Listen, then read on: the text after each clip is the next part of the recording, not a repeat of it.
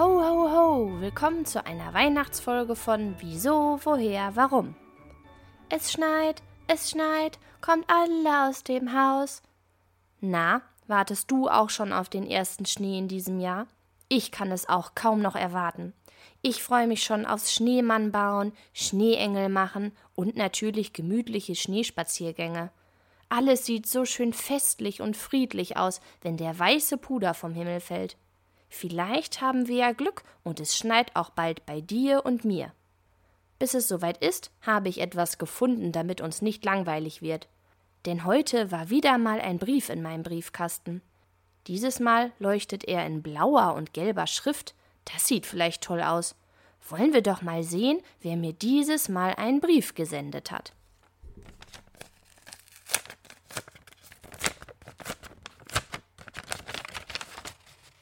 Dieser Brief ist von Alva, einem Mädchen aus Schweden.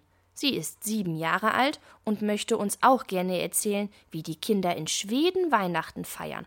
Ich lese mal vor. Hallo, ich heiße Alva und bin sieben Jahre alt. Ich komme aus einer Kleinstadt in Schweden und möchte euch davon erzählen, wie wir im Advent das Lucia-Fest feiern. Am 13. Dezember ist der Lucia-Tag, der Tag, an dem wir an die heilige Lucia denken. Lucia hat vor langer Zeit in Sizilien, das liegt in Italien, gelebt. Sie war Christin, aber zu der Zeit wurden die Christen in ihrer Heimat wegen ihres Glaubens verfolgt und getötet. Deshalb trafen sie sich heimlich in Katakomben, einer Art Höhle. Dort war es sehr dunkel. Lucia brachte den Menschen in den Katakomben oft Lebensmittel mit. Dabei setzte sie sich einen Kranz mit Lichtern auf den Kopf, um besser sehen zu können und zugleich die Hände zum Tragen frei zu haben. Auch Lucia wurde verfolgt und sollte verbrannt werden. Die Flammen aber taten ihr nichts. Deshalb wurde sie enthauptet. Das ist richtig traurig, aber Lucia war eben auch sehr mutig und hat gute Dinge getan. Deshalb denken wir an sie. In Schweden gibt es aber auch noch eine andere Lucia-Geschichte. Die erzählt davon, dass es vor langer Zeit eine große Hungersnot im Land gab. Da soll Lucia mit einem Schiff auf einem großen See angefahren gekommen sein und den Menschen Lebensmittel gebracht haben.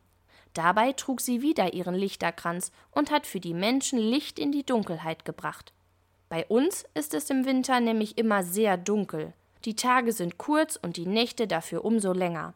Im Advent mögen wir darum gerne Kerzenlicht, um es damit hell und gemütlich zu machen.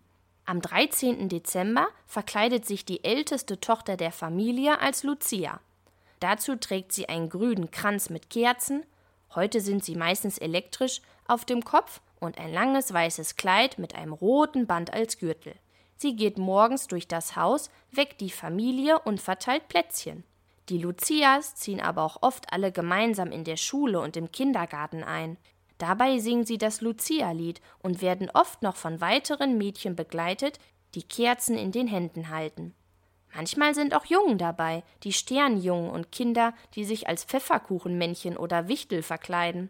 Das Lucia-Fest ist immer so schön feierlich, finde ich. Ganz wichtig sind zum Fest auch die Lussekatter, die Lucia-Katzen.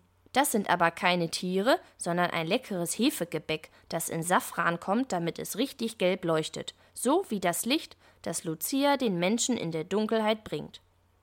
Weil ich die älteste Tochter in unserer Familie bin, darf ich immer die Rolle der Lucia übernehmen. Dieses Jahr gehen meine zwei jüngeren Zwillingsbrüder, Oskar und Vincent, sie sind gerade fünf geworden, zum ersten Mal als Sternjungen mit. Das wird bestimmt toll, wenn wir alle zusammen in die dunkle Kirche einziehen und dabei singen. Neben dem Lucia-Fest ist natürlich auch Weihnachten ein großes Fest bei uns. Am 24. Dezember besuchen wir uns immer gegenseitig in der Familie. Das ist immer lustig und es gibt richtig viele leckere Sachen zu essen, wie Schinken und Hackbällchen, aber auch Fisch und Salat und natürlich Nachtisch. Nach dem Essen tanzen alle fröhlich um den Baum und dann gibt es die Geschenke, die unter dem Baum liegen. Unter unserem Baum steht übrigens ein Ziegenbock aus Stroh. Das ist der Julbock, der Weihnachtsbock. Früher hat er den Kindern in Schweden die Geschenke gebracht. Heute machen das der Weihnachtsmann und seine drei Kobolde, Tomtebisse, Tomte und Nisse. Die bekommen als Dankeschön immer ein Schälchen mit Milchbrei vor die Tür gestellt. Wir lassen auch immer ein Fenster oder eine Tür offen stehen, damit unsere Nachbarn oder Freunde ein kleines Geschenk ins Haus werfen können. Ja, das machen die wirklich. Voriges Jahr hat meine Freundin Linnea mir ein kleines Päckchen mit neuen Haarspangen in den Hausflur geworfen. Dieses Jahr habe ich Glitzerstifte für sie. Die werfe ich durch ihr Zimmerfenster. Gut, dass Linneas Zimmer unten ist. Gott Jull, frohe Weihnachten, wünscht Alva. Also, ich weiß ja nicht, wie es dir geht, aber dieses Lucia-Fest in den Schulen und Kindergärten in Schweden stelle ich mir sehr schön vor.